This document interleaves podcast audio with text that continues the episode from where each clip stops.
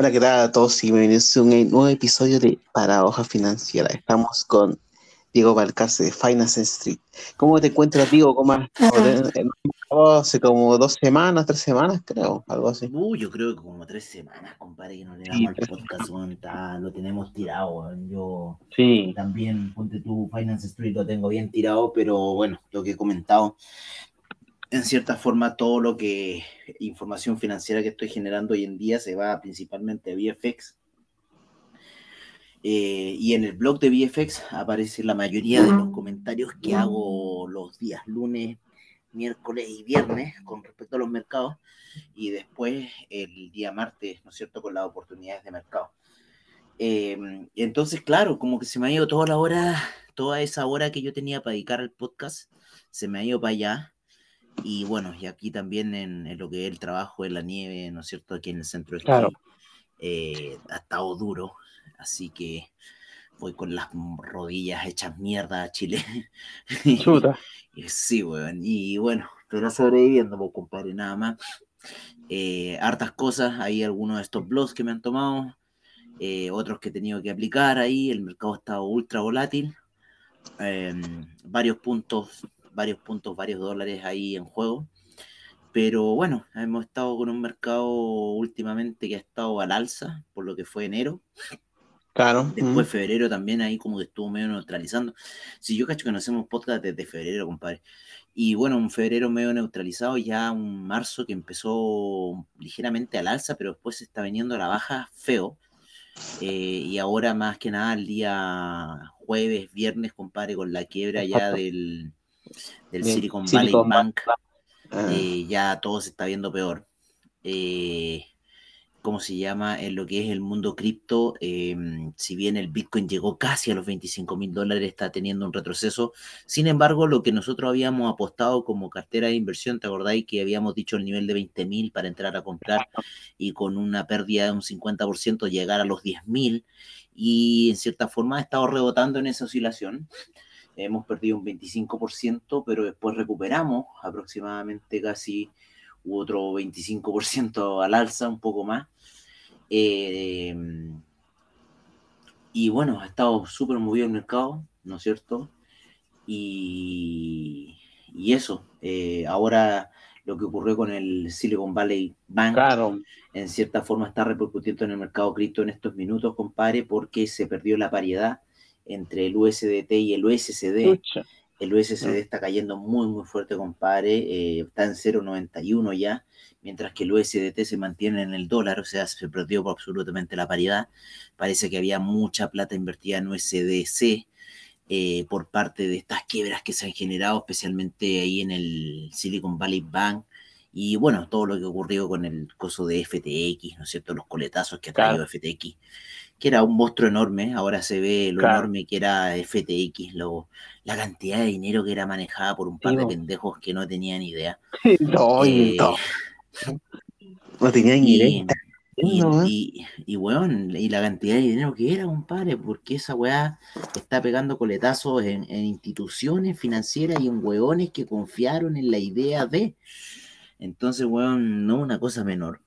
Y bueno, eh, yo creo que vamos a ver este año algunos colapsos en los bancos, principalmente por el descalabro que está ocurriendo, porque está ocurriendo un descalabro económicamente bastante serio y tú que soy ingeniero comercial, yo creo que ahí nos podríais dar una pequeña visión de esto que está pasando hoy en día en el mercado, de que si bien los datos que están saliendo son muy, muy buenos, la Reserva Federal está tomando una visión completamente opuesta a lo que uno piensa y en cierta forma eh, quiere subir más aún las tasas de interés porque encuentra que lo que se está dando ahora, que es mucho empleo, eh, en cierta forma le está haciendo mal al mercado. Y, y, la, y, la, y la Fed lo único que quiere es subir la tasa de interés, compadre, para parar esto. Estaban pensando en 25 puntos base, pero ya volvieron nuevamente el pensamiento de 50 puntos base. Así que, weón, se está moviendo bastante fuerte el mercado, y especialmente en la Fed, en las declaraciones de Powell, eh, tuvimos un non-fan payroll bastante elevado, compadre, las nóminas no agrícolas siguen altas. Sin embargo, la tasa de desempleo aumentó, lo que en cierta forma neutralizó un poco la gran subida. También aumentaron datos en las horas semanales, las horas trabajadas. Así que también eso repercutió en el non-fan payroll del día viernes que movió el mercado ligeramente hacia la baja con bastantes oscilaciones muy fuertes en lo que fue el mercado Nasdaq y en lo que fueron los demás mercados como el Dow Jones y el S&P que vienen marcando una tendencia bastante bajista en lo que son las gráficas diarias, las gráficas semanales, eh, y retrocediendo fuerte. Mientras que en el mercado nacional chileno, la otra vez me metí a la página de Renta 4 a ver cómo ¿Eh? estaba, ha estado mejorando mucho el mercado chileno y eso también le ha dado potencia a lo que es el dólar peso. Eh, bastantes acciones se han recuperado en el mercado nacional. El, el, mercado de renta fija, ¿para qué hablar? Como está en, en, Chile, weón, que está muy alto. De hecho, eh, yo pensaba el otro día, le comentaba ahí a la, a la gente de BFX, le decía, miren, yo creo que eh, la fortaleza del dólar se debe a que hay mucho depósito a plazo y, y, me, y, me, y me, me, incluyo, que yo ya también en cierta forma como para dejar de especular mi dinero en el mercado de Forex, en cierta forma lo cambié a depósito a plazo, porque si no voy a mover la plata todos los días, ganar un 11% en el año, compadre, sin hacer nada, y estamos hablando de, de hueones que tienen pluca y que están metiendo plata fuerte, ponte tú mil millones de pesos, eso claro, está dando 100 millones de pesos de ganancia, hueón, en, en un año, pues, hueón. Claro, pues, está haciendo, eh, está así, y, y, estamos, estamos hablando de 111 millones de, 100, 100, sí, pues 110 millones de ganancia, pues, hueón. Claro. Entonces, hueón, estáis hablando que estáis haciendo casi 10 palos mensual. mensuales, pues, weón. Claro. Entonces, el depósito a plazo está muy conveniente para la gente de altos patrimonios y lo que está fortaleciendo en cierta forma la divisa nacional, ¿no? Porque no estamos como el, la alta tasa de interés que tiene Argentina, pero con una divisa que no vale nada, ¿no? Eh, y, eso, y eso genera en nuestro país una gran diferencia. Em, ya estamos viendo el dólar cerró en los 800, eh, pero sin embargo ha ido a buscar niveles un poquito más bajos, ha llegado a los niveles de 786 desde ese, desde, imagínate que yo creo que por lo menos fácil unas cuatro semanas que, aparte vos te fuiste a Río, ¿ah? ¿Ah? Claro, eh, te fuiste ahí con la carotiña, te fuiste a ver el, carnaval, que no, no he contado nada de eso. ahí y, y, entonces, bueno, no hemos hablado hace rato de los mercados, compadre. Eh, y el dólar peso, weón, ha venido a la baja desde noviembre fuerte. Y yo creo que lo vamos a ver quizás este año vuelta, yo creo que sea los niveles 700. Eh, de, todo lo que no hemos hablado, pero aquí un, poquitito te voy a echar un poquito de sal y pimienta de lo que te gusta a ti hablar, eh, de, de, de, tus amigos políticos, pues, weón y, en cierta forma de que ya se, comenzó, ¿no es cierto?, un proceso nuevo constituyente. Yo, yo, bueno, esas son las únicas noticias que ha agarrado Chile. Realmente no estoy muy interesado, pero bueno, son cosas que van a pasar y que están pasando en el país y cuando llegue, obviamente que me voy a tener que enfrentar a ellas. El nuevo proceso constituyente y que parece que habían metido a la raíz, weón, tú que soy bien cagüinero, no sé, weón, andaban unas fotos dando vuelta ahí de la raíz, weón que no sé si lo iban a meter en la mesa de expertos, weón. Yo no sé quién es la mesa de expertos, por eso te lo pregunto a ti. Y, bueno, entonces va, va, a haber repercusiones, yo creo, políticas, nuevamente sociales dentro del dólar. Sin embargo, las, las repercusiones políticas del Perú todavía mantienen el dólar bastante elevado para nosotros en el sentido de que estamos ganando terreno, eh, se está apreciando la divisa por los disturbios ocurridos en Perú, ¿no es cierto? El alza del precio del cobre, que eso influye mucho.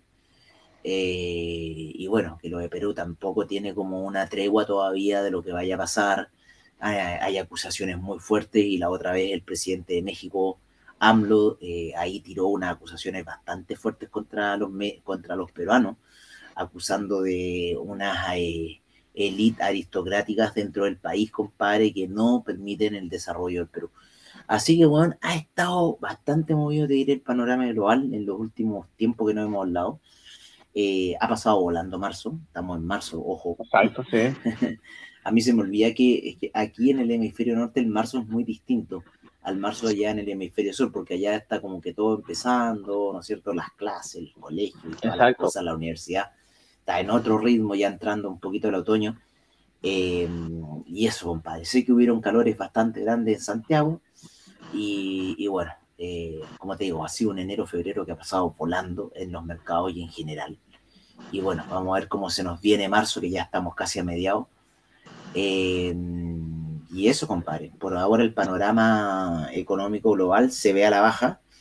Eh, todo está indicando que va a la baja, compadre, así que yo creo que deberíamos seguir esa tendencia. porque en cierta forma lo que estamos viendo son algunos rebotes pero eh, la tendencia macro, ¿no es cierto? Todo lo macro, todo lo que son las alzas de tasas de interés que se vienen y toda una serie de cosas más que se vienen dentro de la economía norteamericana, eh, se están activando y están teniendo, por decirlo así, el efecto Powell. ¿Cuál es el efecto Powell? Este efecto retardivo, ¿te acordáis cuando se le dijo a Powell sobre la inflación y él nunca pescó? Claro. Y, en cierta forma decía, no, si la inflación no existe y eso no va a ser y ahora el weón no sabe qué hacer.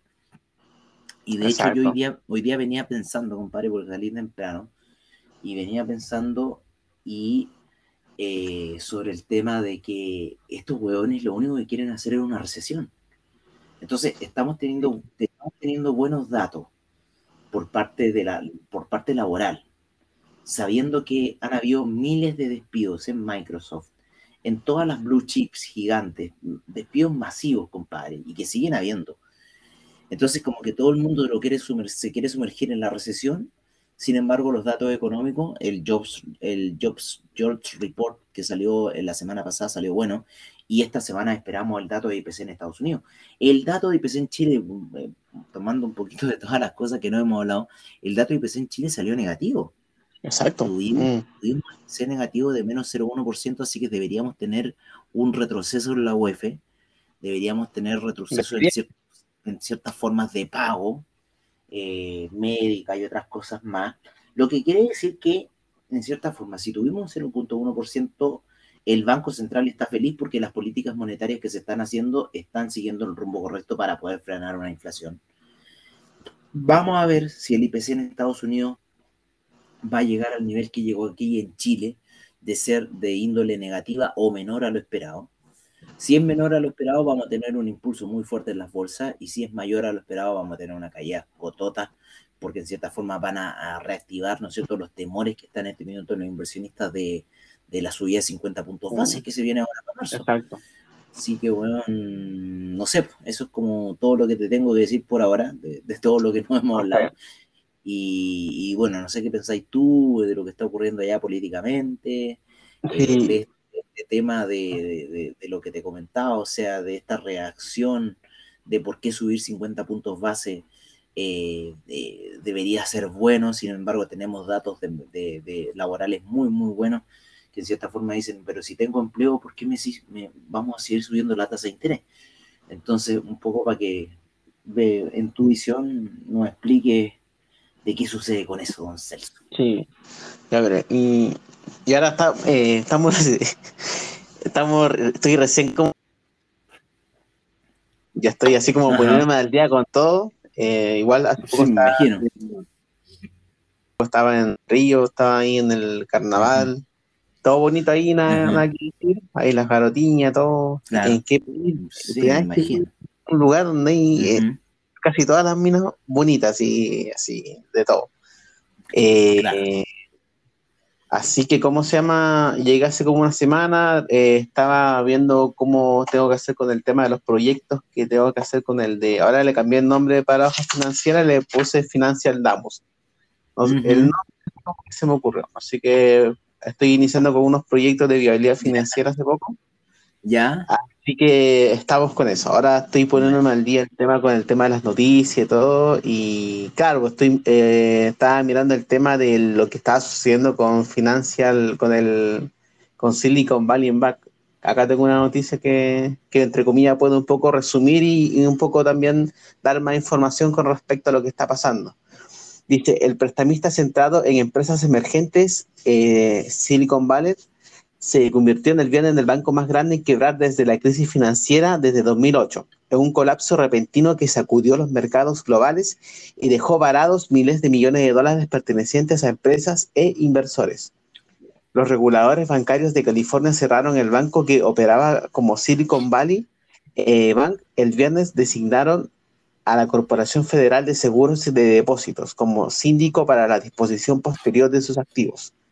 Con sede en Santa Clara, el prestamista se clasificó como el decimosexto más grande de Estados Unidos a fines del año pasado, con alrededor de 209 mil millones en activos. Los detalles del abrupto colapso del banco centrado en la tecnología fueron un revoltijo, pero los agresivos aumentos en la tasa de interés en el último año que habían afectado las condiciones financieras en el espacio de puesta en marcha en el que, en el, que era un notable jugador. Parecía en el centro de la atención. En pocas palabras, que eh, están dándole como a como un poco la culpa del tema de la alza de, la, de las tasas de interés. Porque claramente al, subir las más las tasas de interés puede haber problemas para la, la, startup, que son empresas que por lo general no tienen ganancia eh, eh, siendo inicialmente como una empresa innovadora.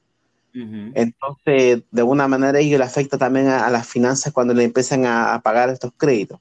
Dice, la quiebra de Silicon Valley eh, es la más grande desde que desde Washington Mutual quebró en 2008, un evento emblemático que se de una crisis financiera que afectó a la economía durante años.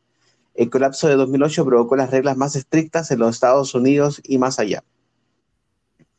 Y acá una de las empresas que están como preocupadas con respecto de las empresas Roku y otra que está, que es una, si no me equivoco, de software.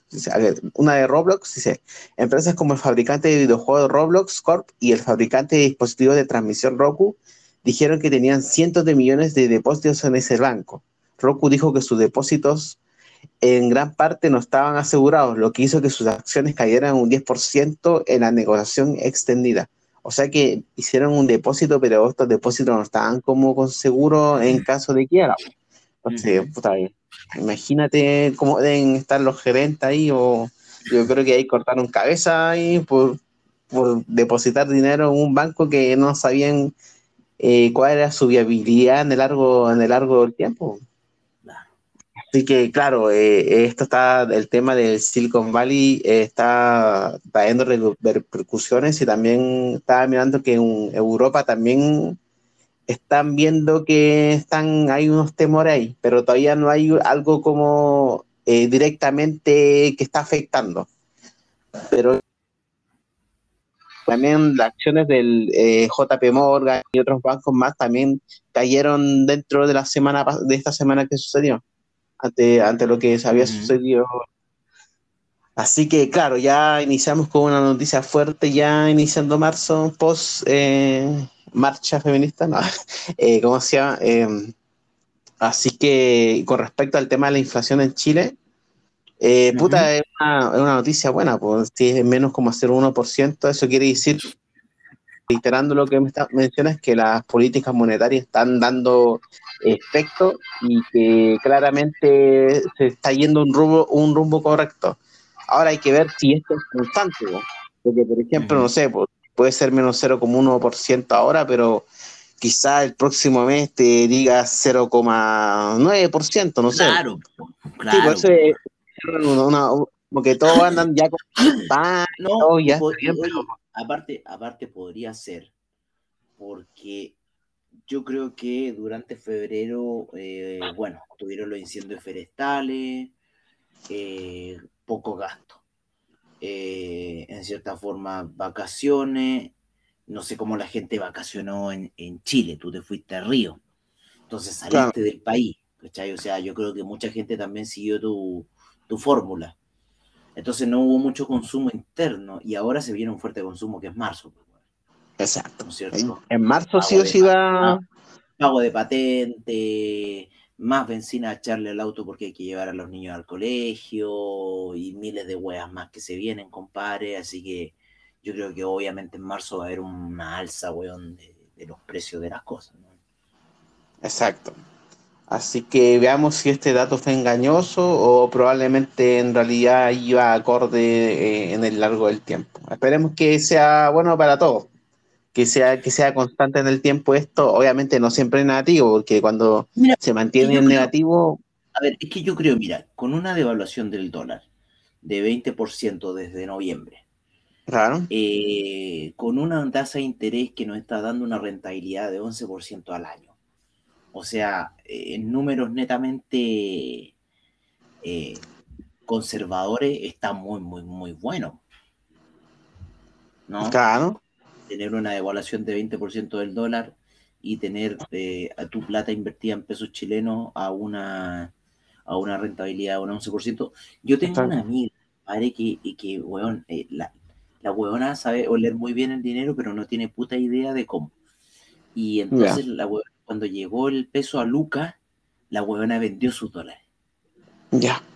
Y, y, ya venía viendo que las tasas de interés iban en 7,5% y decidió meter la plata a depósito a plazo. Sí, ahora imagínate, está ganando más, pues. Sí, pues. Y yo no es, por, no, no es por tener banderas ni nada, pero eh, tengo, tengo dos cuentas, pues en Santander y en Banco Falabella, y Banco Falabella está dando mejor el depósito a plazo que el Santander. ¿En serio? Uy, bueno, entonces, buen dato ahí. En todo caso, le dar una tabla comparativa por ahí con respecto a quién está dando pero, Pero ponte tú, dices unos depósitos a plazo, compadre, y, y eso, o sea, para no ocupar la plata que no, que no estoy utilizando, de plata chilena, eh, claro. cierta forma, compadre, me está rentando y, bueno, algunas pagan la cuenta de la luz, o sea, sí, en el puro interés que generan. Exacto. Sí, pues sí, bueno, para la gente que tiene patrimonio, harto patrimonio, puta, te hacía eh, más de. Te hacía el sueldo de un gerente mensual, pues. Para un, o... un hueón que tiene 100, un que tiene 100 palos, estamos hablando que se hace 11 palos en un año. Claro, como 8 gambas. Para un que tiene 1000 palos, estamos hablando que se hace 111 millones en un año. Y así, hueón. ¿No? Y así. Estamos hablando de un, un hueón que tenga 10 millones de dólares de capital o sea, ese weón se está haciendo casi mil y algo palos, weón, en el año, pues, weón. Y vive de lo... No es necesario que... Exacto.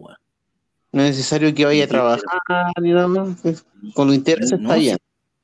Perro, si las tasas de interés están muy re buenas, pues, weón. Y aparte, como te digo, con, con la valorización que hemos tenido del, del, del dólar, de 20%, de una caída de un 20%, más que bien, pues, Porque lamentablemente al, otro lado de la cordillera, compadre, el dólar se devalúa todos los días. Dólar blue, dólar gray, dólar silver, dólar no sé qué. Ya no saben qué inventar, compadre, para frenar el chamullo que tienen de, de divisa, weón. Eh, oye, caché que yo he, hablado con amigos que han ido ya estas vacaciones, he ido a Argentina vacaciones. Y puta, que la cuestión allá es hipermente regalado si vais si vais con cambiáis dólar acá y los cambiáis allá. O si no vais eh, mismo en Chile cambiáis por pesos argentinos. es terriblemente barato. Así como... ¿Te lo están, te lo están aceptando los pesos los pesos chilenos? No, no, es que acá mismo podéis cambiar, pues. Eh, si compréis con pesos chilenos, eh, pesos argentinos. Y allá es terriblemente barato. Y te, los cambian a mejor precio, weón, que allá, pues, weón. Claro, exacto. Si el, el brillo es, como cambiarlo acá y, allá ya gastar el, dinero, pero es, es súpermente barato en el tema de lo que es como consumo interno, lo que es como tele, comida, todas esas cosas, ¿cachai?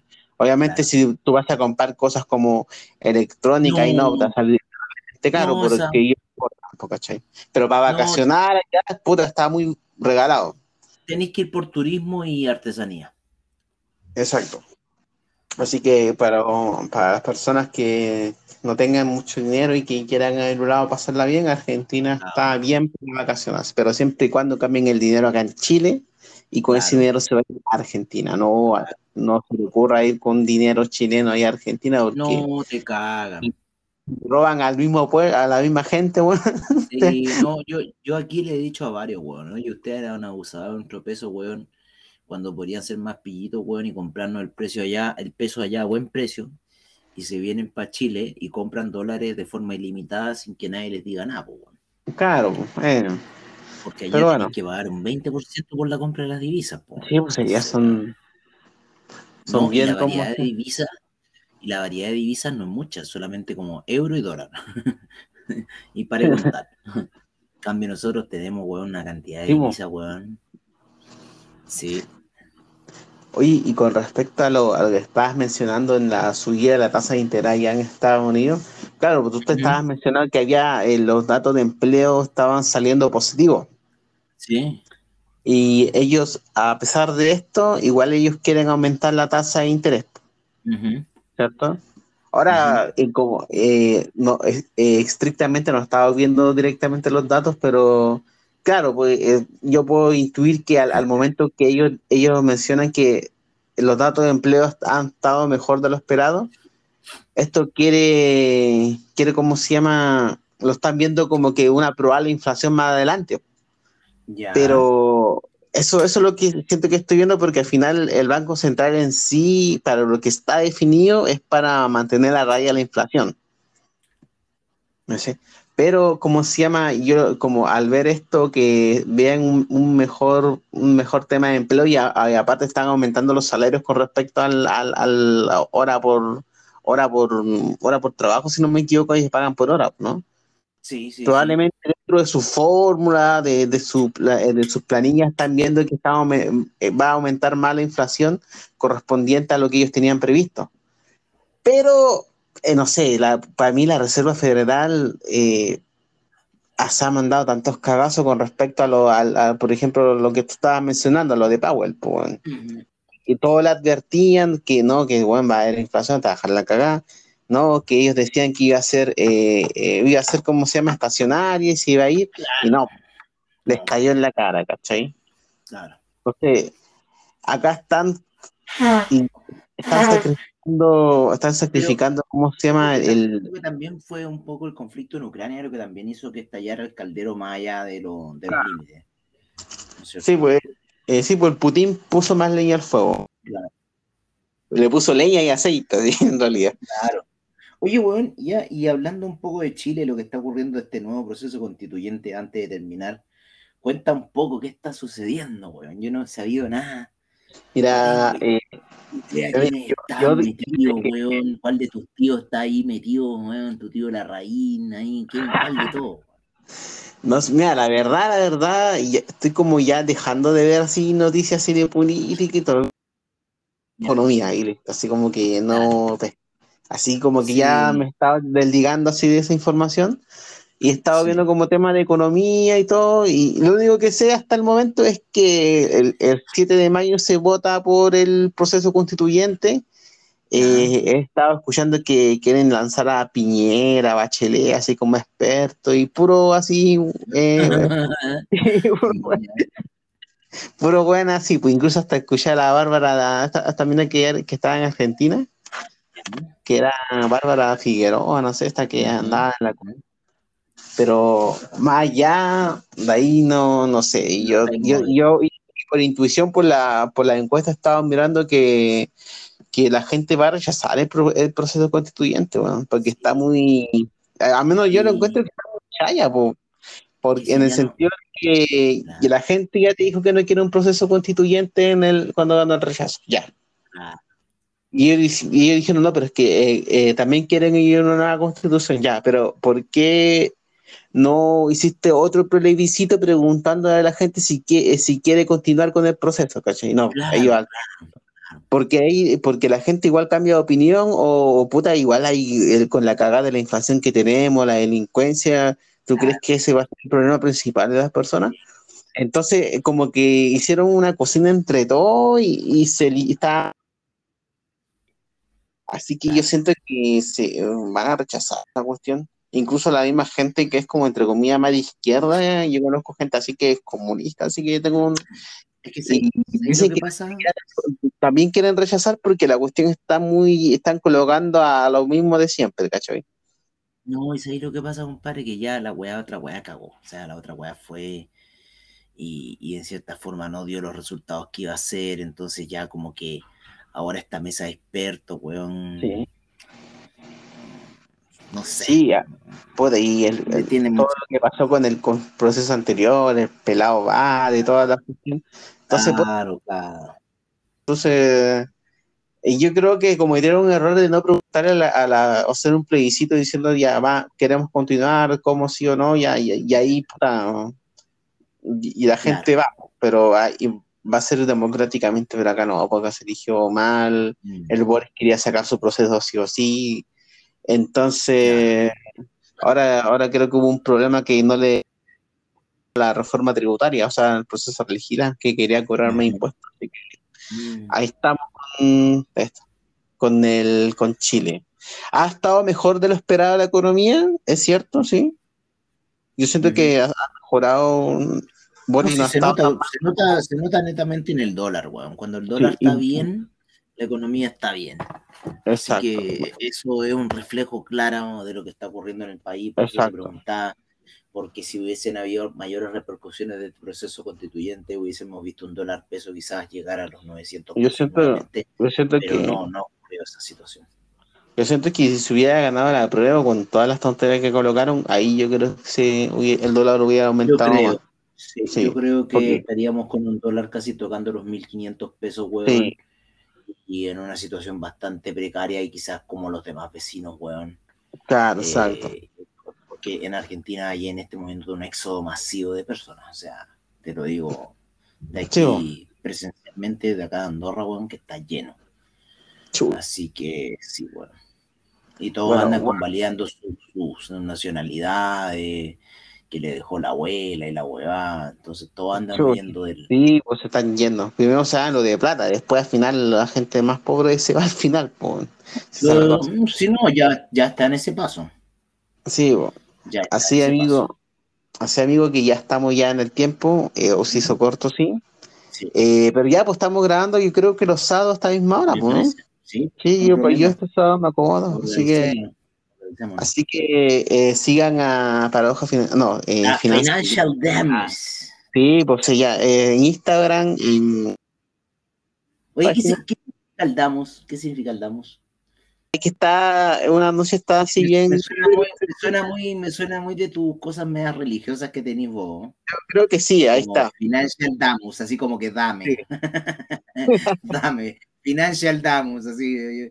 Ojo, ojo que no, no, no no es un banco, es, solamente información financiera. Sí, pero sí, acá, Viene de paradoja financiera, no sé por qué le cambiaste el nombre, pero bueno, tú eres el editor de este programa, así que. Exacto. Eso, lo ves tú. Este es mi programa. Así que. Aquí se hace lo que yo digo. Usted, eso es de tu tío Larraín, eso es de tu tío Larraín. De compadre. Así, amigo, así que, eh, le dejo la última palabra a Diego Valcarce.